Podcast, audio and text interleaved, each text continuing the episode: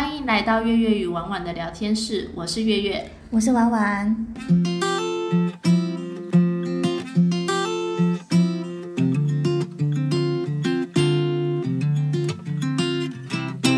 这一集呢，我们要做的是，在一个没有任何专业技能、不会拍照、不会美编，我们文笔又不好，但是我们又想要创造第二份收入，还有一份工作叫做驻场人员的工作。那我和婉婉呢，都在这个驻场工作有十年以上的经验了。我们今天就来聊聊我们是怎么开始的。婉婉，你先说说你是在什么状况下开始这份驻场工作的？哦，那时候呢，单纯就想打发假日，然后没有聚会的时候啊，不想当沙发马铃薯嘛。而且其实出去玩一天是花钱，出去打工一天是赚钱。然后所以后来就是想说这样的差别的，干脆再在机器在人力银行上搜寻有没有什么机会可以在假日做兼职，就开始接触了。然后不过现在就是的公司，现在这个时候这个时代，大家的公司都是在赖群组里面找驻场哦。所以如果没有门路的话，请尽情的去卖场搭讪吧。那你六月你是怎么开始的呢？我那时候这种出发点呢，就是想要多赚一点钱，就缺钱啊，想赚钱。然后我那时候就开始计算，像是一般餐厅的工作，或者是一般行政的那种兼职，大概时薪就是九十一百。但我发现驻场这个工作时薪很高，它可以到一百五、一百八。哦，对对对对。然后而且只要八点五小时，甚至十个小时，我就这一天的收入，对我来说是蛮可观的。那这样长期接下来呢，好像也是很稳。那你会觉得这份驻场工作还有什么额外的收获吗？呃，对我来说，就是刚开始接触这个呃工作的时候，驻场，它因为因为它会根据你接的不同的案子，你要去熟悉不同的产品知识嘛。那举例来说，我那时候做的是呃一一个案子，就案子是卖那个韩式烤肉酱跟韩式泡菜。那你就要去上课，他会做教育训练。那这个教育训练的话，他就会教你一些哎烤肉酱它腌肉啊的方法，然后里面有什么特殊成分可以让肉质更的软嫩，然后什么时候大家腌制多少时间它可以入味。嗯，这个部分来讲的话，是平常如果你十指不沾阳春水的我们，当时的我们可能根本就不会知道这是这一些知识。那还有就是那时候泡，就是还有卖那个韩式的泡菜。那这个泡菜的部分的话，也是那时候上产品教育训练才发知道说，原来市面上所有的生鲜的那种利乐包的那种泡菜，哎，月月应该在卖场有看过吧？就是不是罐装的，是那种有点像利乐包包装，然后要撕开的那种泡菜的包装。有有有，现在很多这种。对，那种泡菜它有个，因为保存期限大概就是六个月左右。那它其实就是前两个月，它是适合装当小菜，就是我们去韩式料理店，它是在摆盘小菜类的那种泡菜。开始就有的，给人家随便拿的。哎，对，就是那种那种状态比较适合的保存期限。那如果说是在呃已经制作完成了三到四个月呢，就比较适合做成加热后的料理。那像类似我们常常会吃到的泡菜炒猪肉，或者是说泡菜炒饭、炒面，对，会入菜了。那后面味道两个月到期的日的前两个月左右，它的味道泡菜是发酵比较重的嘛？嗯。那那时候就适合做汤的料理，大酱汤，哎，大酱汤啊，泡菜锅啊，对，然后对泡面之类的，那时候就是比较适合。那这个都是在接触到这一方面的部分才会学习到的产品的知识，然后也增加我们在。其非产品知识上我们可能煮菜啊、料理啊，你有接触到？这样讲真的，你学了那个腌肉的方式，你是不是就会做菜？你就比别人会懂。说，哎，我烤肉应该怎么处理？我这边怎么处理？那我今天我觉得不会做菜好了，那我遇到要泡菜这个食材的时候，我就知道该怎么处、怎么去处置、处理它。对，我觉得驻场工作还比较好玩的是，你可以接触到很多不一样的产品，像是刚刚你说做吃的，对，那我接触的都是家用品，哦，对，对，然后还有哦，对，家用品类家电，嗯，对，当然还是吃的为大众啊，吃的是最常争这种驻场人员。哦，对啊，那还有就是我觉得还有那种。其实还会有开发平常我们不会接触到的生活技能哦，对，像之我第一个点是在桃园哦，我平常不会坐火车的，只会坐捷运公车，但为了要去桃园上班，我必须学会坐。那在其实，在做驻场会有很多需要临时应变的事情。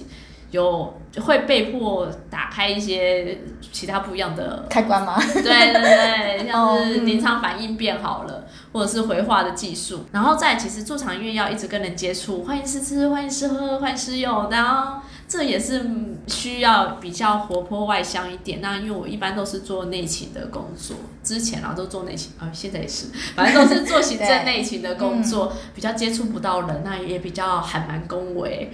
那就是做这个呢，就可以变得比较活泼外向一点，会比较有趣。口条上也变好了。那可是我觉得这方面还是要工作做出的改变跟嗯负责的部分。就比如说像你刚刚说，你之前做的是行政类的工作，他可能不需要很活泼的方面，但是你会愿意为了这份工作，哎，我去调整自己的个性，然后状态，然后我去，然后我想要表现更好，所以我必须要做，哎，我想要我必须要跟客人做互动，那我该在这个地方怎么面对客人？然后，哎，我我必须要想想，要很活泼的跟客人说，哎。欢迎试吃哦，欢迎试喝哦，而不是欢迎试吃哦，欢迎试喝哦。对，就是要假装活泼亲切。哦，一般来说在卖场就是这样啊。那口条要好，这件事情是真的必备。对对，是真真的。哦，对，比较特别的是，像刚接触这一行接案子的时候，啊，月月应该还记得吧？以前那种这种这种通讯软体没有很发达，其实。公司都会有个主主主控中心，就是上班打电话去说我到点喽，然后下班再打电话说我下班喽，对吧？对对，嗯，那时候你没有质疑他们到底怎么确认这件事。我其实很远的地方打我报道，他们其实也没人在看。是的，我那时候有这样想过，但是我们这个身为有责任感的打工人士呢，都是真的认真到点之后才打电话报道的 哦。以前的信任感很强。哦，对对，那但是因为现在时代进步，其实后面近几年大家都是用 Line 上面群组去报道报退，然后你需要拍照确认说你你人在货架前面了，对，甚至字不要放好了，你甚至可能装桌子要煮好了。现在会比较要求比较，他们可以公司方面可以比较容易确认这个打工的人是不是真的在点上的。但以前那个年代就还蛮有趣，打电话报道报退的。对对对，我记得，然后我我那时候是进那种家乐福卖场，他的报道主控公司的就是说，你要就是会有人去看你的签到记录，就压几点几点。哦，对对对，好像这个也是个方式。对，然后报退时间也会有人去确认。嗯，但我记得印象中，并不是每个卖场都有签到部这件事，对吧？对对对，还有另外一家，他们哎，有两家是不是都没有？哦，对，我印象中另外两家卖场是没有签到部这件事的。对，因为你办完证之后，你就是自由进出他们的员工出入口嘛。那除非公司啊，现在当然会要求你在卡中前面放个。证件证明说，哎，我就是这个时间到，我拍个照，回传回去带群主。但是在我们那个年代，基本上的确你早就是你迟到早退，真的是不会有什么人知道的。所以现在这个状态，其实公司来讲的立场比较容易控管驻场的一个出缺勤状况嘛。嗯，哎，那还有，其实因为上班地点不一样，哎。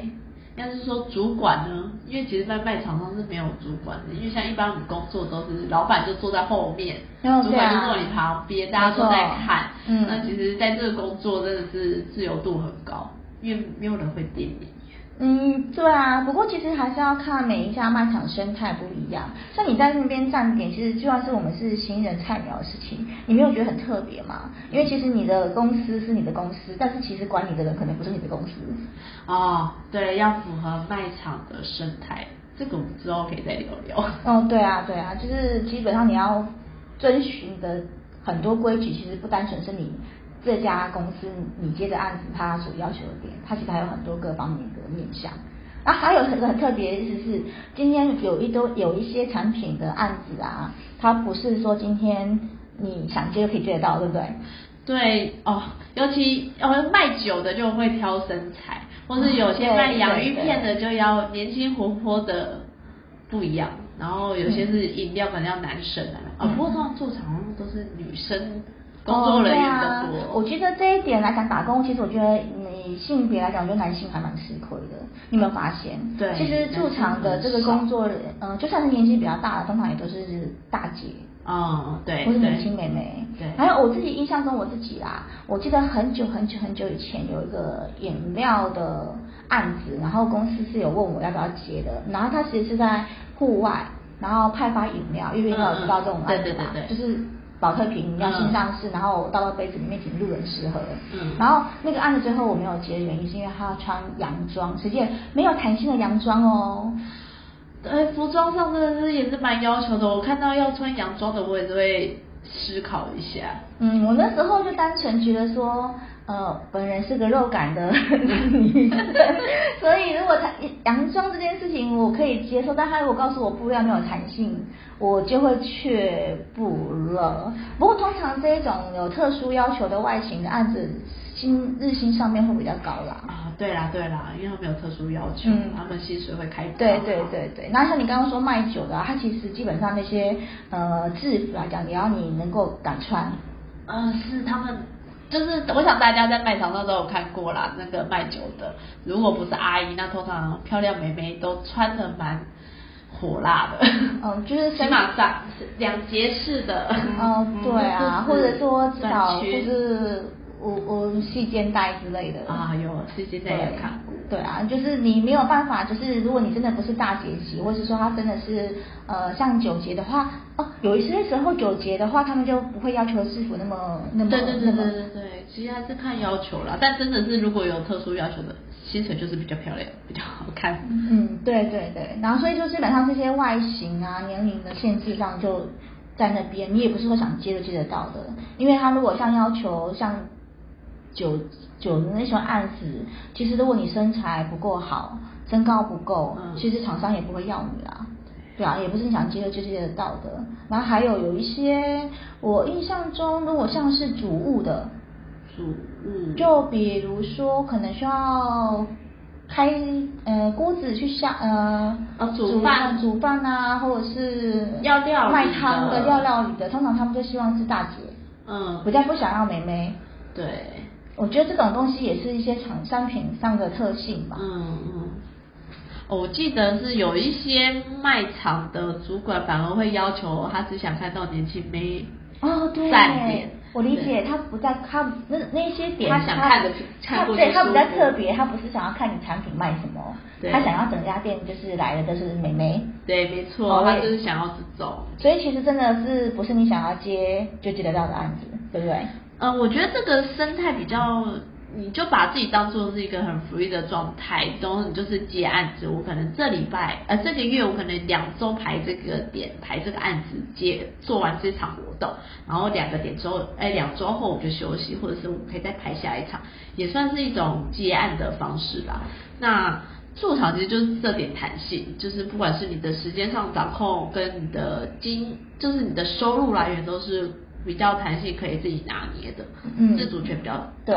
还有，我觉得就算这个案子不适合你也没有关系。对，其实在那个在适合的，其实，在那个时候比较特别，是那时候呃案子很多可以挑选。嗯。那今天这个案子不适合你身材，你觉得你不 OK，你你觉得不 OK，你可以去挑选下一个案子去接。对。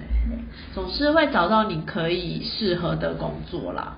那也不也不用太担心自己外表或。不太适合，嗯，对，主要是你如果愿意敢开口讲话，或者是你想试试看自己这样的挑战自己，对，挑战自己接触自己可以接触人群这件事，我觉得相信是蛮多，这个行业真的是蛮缺人的，嗯，没错，对啊，那也。你也不用在在意自己年龄，或是其实蛮多是打工呃大学生就可以开始做的案子，而且我们这在卖场上你也看过很多阿姨给推销，这根本就是可以从十八岁等你可以开始打工，十八岁一路做到五六十岁。呃，对啊，我记得那时候我在卖场遇过年纪最大的大姐，应该至少应该有七十岁吧。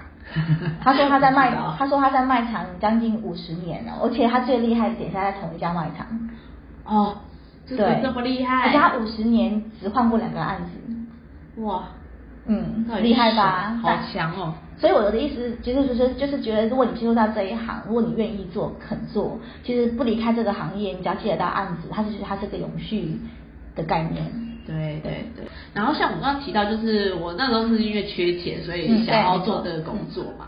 那我后来有问过其他一些驻场认识聊天的朋友，哦对啊他们的原因就说，因为这个钱可以帮我付房租，这个钱哦刚好可以帮我还完我的摩托车车贷，然后缴完了，他们其实就相对轻松，可以早点还完自己的一些债务，或者是改善自己的一些生活品质。哦，我有遇过，就是驻场的同伴伙伴们，他打工赚的钱是要用来买名牌包的。